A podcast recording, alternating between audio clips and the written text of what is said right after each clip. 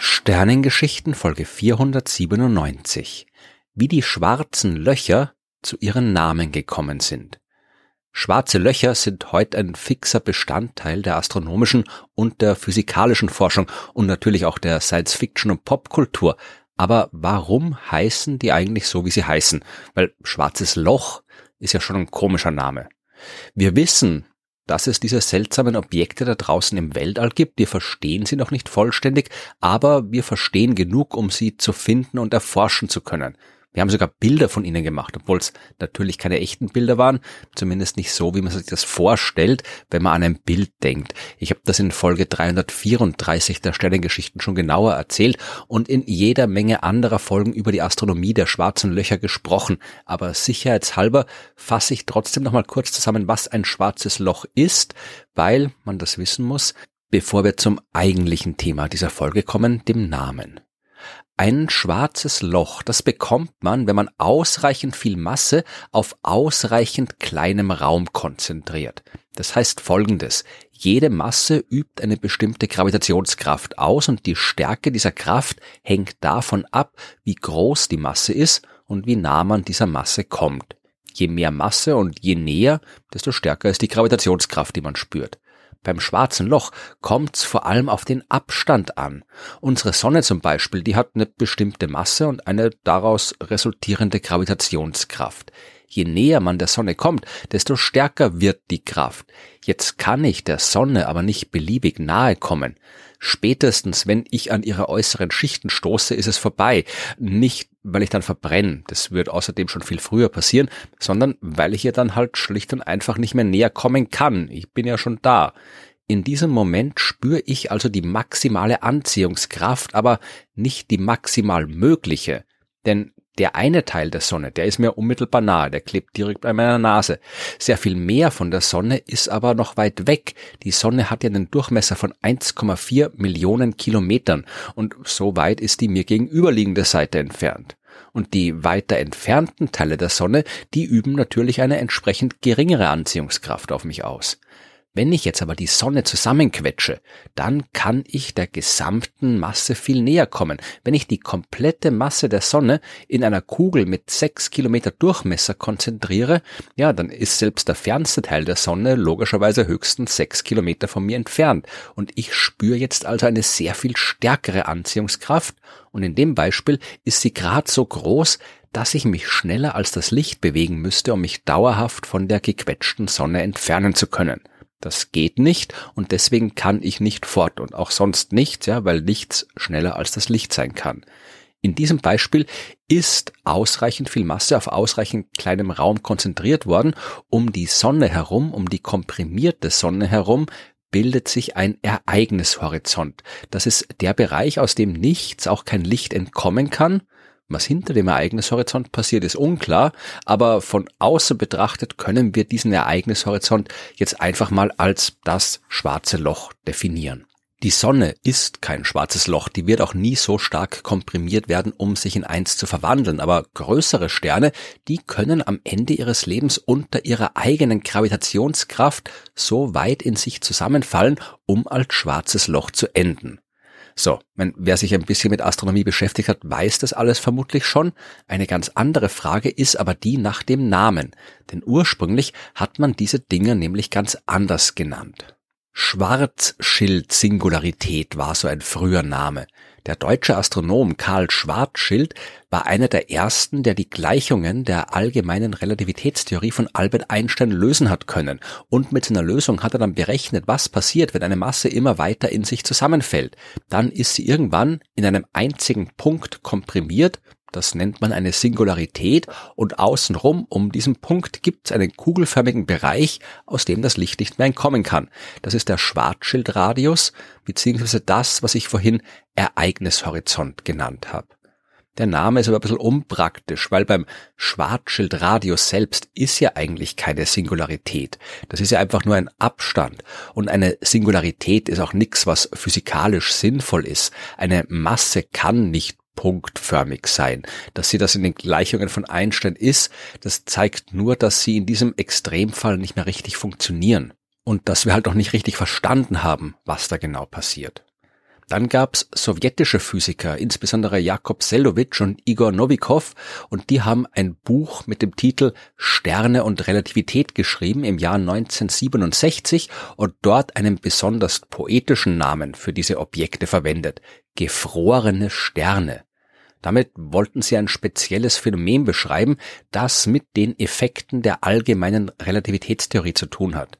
Für eine Person, die den Kollaps eines Sterns beobachtet, scheint dieser Stern, dieser Kollaps in dem Moment stehen zu bleiben, einzufrieren, in dem der Stern über seinen Ereignishorizont in sich zusammenfällt. Das ist quasi das letzte Bild, das man bekommt, danach erreicht uns kein Licht mehr von dort.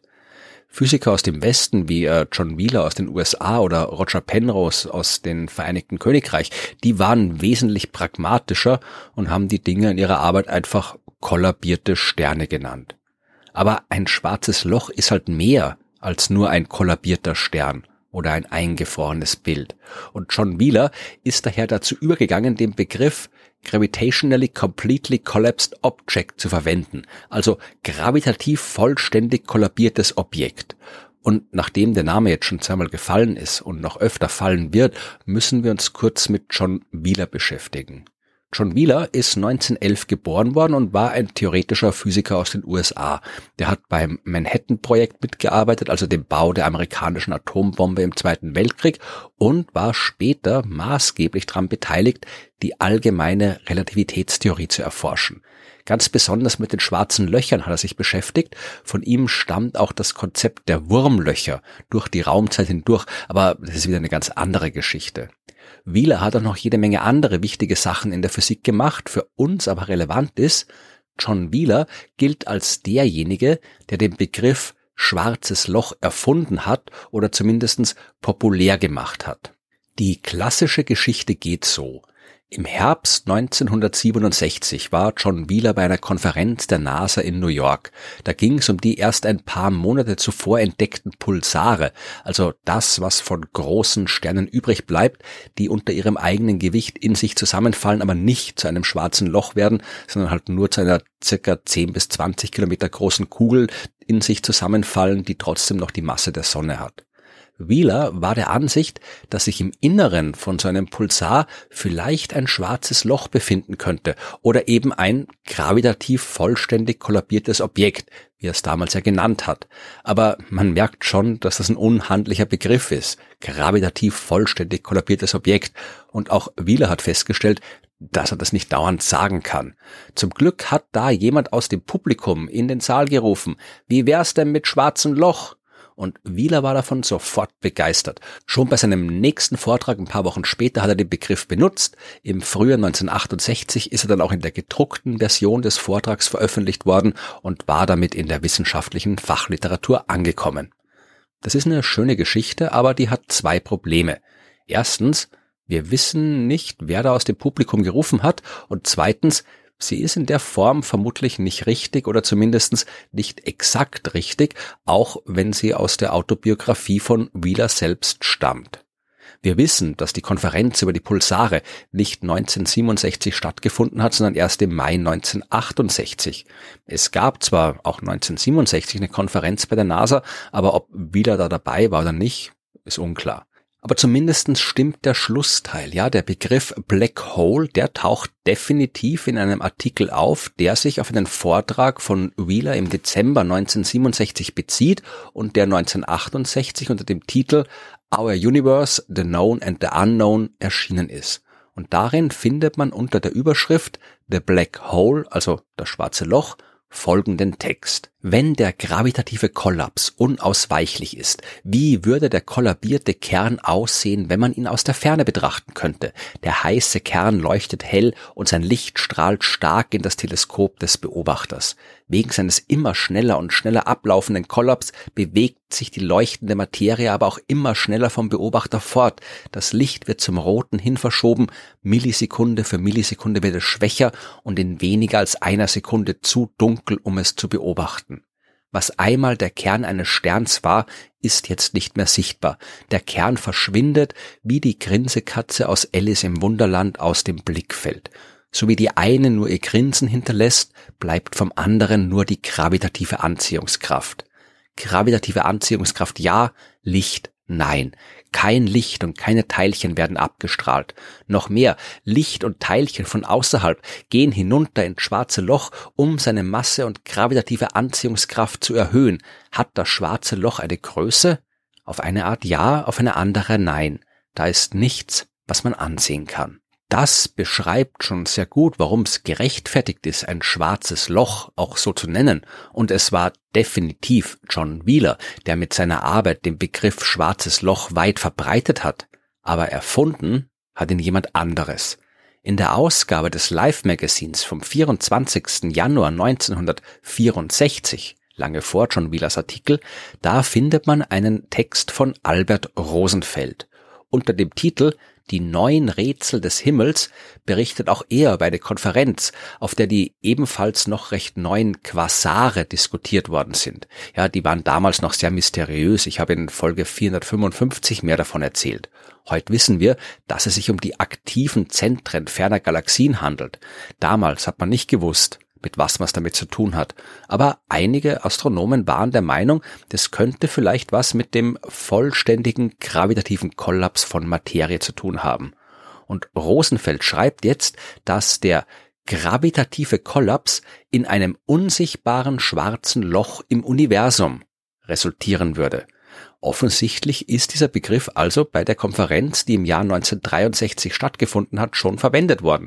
Denn äh, von dieser Konferenz hat auch die Journalistin Anne Ewing berichtet, und zwar unter dem Titel Schwarze Löcher im Raum.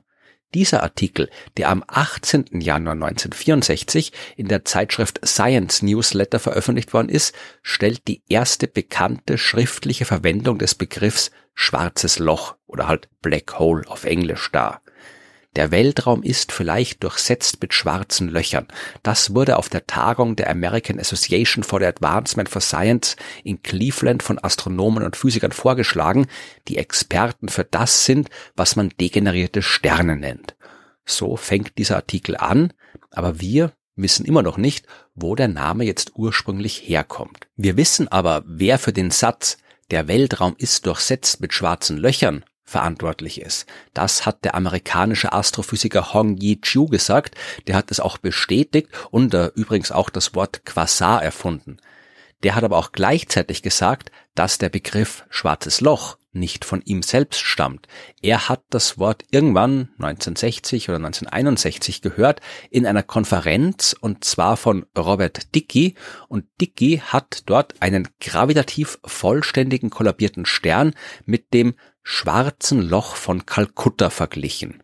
So, was hat jetzt die indische Stadt Kalkutta damit zu tun und wer ist Robert Dickey? Dickey, der war auch nicht niemand in der Astronomie. Der war unter anderem einer von denen, die vorausgesagt haben, dass es eine kosmische Hintergrundstrahlung vom Urknall geben muss. Und der war gerade dabei, sich aufzumachen, die auch wirklich nachzuweisen, als äh, Arno Penzias und Robert Wilson diese Hintergrundstrahlung 1965 quasi aus Versehen entdeckt haben, was ich in Folge 316 ja genauer erzählt habe. Das schwarze Loch von Kalkutta dagegen, das hat eine ziemlich düstere Geschichte. Da geht es um eine winzige Zelle, die im 18. Jahrhundert von den Briten in Kalkutta im Fort William eingerichtet worden ist, beziehungsweise die halt dort genutzt worden ist, um Gefangene einzusperren. Diese Zelle war nur 4,3 mal 5,4 Meter groß und trotzdem hat man dort am 20. Juni 1756 Dutzende Gefangene hineingequetscht 123 sagt die eigentliche Geschichte, 64 sagt die moderne Geschichtswissenschaft. Auf jeden Fall waren das aber viel zu viele und die allermeisten dieser Gefangenen sind gestorben. Diese tragische Geschichte von, ja, an die 100 Menschen, die auf engstem Raum zu Tode gequetscht worden sind, die hat Dickey offensichtlich dazu inspiriert, den Namen Black Hole auch für den Zustand zu verwenden, den ein vollständig gravitativ kollabierter Stern einnimmt. Dass Robert Dickey diesen Begriff verwendet hat, das bestätigen auch seine Kinder. Und nach allem, was wir wissen, können wir jetzt also festhalten, der astronomische Begriff Black Hole, schwarzes Loch, stammt von Robert Dickey. Und John Wheeler, der ein Kollege von Dickey war, der muss den sicherlich irgendwo gehört haben. Wenn dieser Begriff schon spätestens seit 1961 von Dickey und seinem Umfeld verwendet worden ist, dann ist es eigentlich unmöglich, dass Wheeler noch nie davon gehört hat. Wheeler war ja auch bei der Konferenz dabei, bei der Hong Yi-Chiu das Wort Black Hole von Dickey gehört hat. Und irgendwann muss Wheeler dann wohl beschlossen haben, dass das halt jetzt wirklich der richtige Begriff für ein gravitativ vollständig kollabiertes Objekt ist. Tatsächlich gibt es ein Gespräch, das der brasilianische Physiker José Acasio de Barros im Jahr 1996 mit Wheeler geführt hat. Darin erklärt Wheeler explizit, dass er den Begriff in seinem Gesprächen mit Dickey verwendet hat und dass die Person, die bei Wheelers Vortrag Wie wär's mit schwarzem Loch gerufen hat, kein anderer war als Robert Dickey. Wahrscheinlich wollte Dickey seinem Kollegen einfach mitteilen, er soll doch jetzt endlich aufhören, den sperrigen Begriff gravitativ vollständig kollabiertes Objekt zu verwenden und stattdessen das Wort benutzen, das sie eh auch privat schon seit Jahren benutzen, nämlich schwarzes Loch.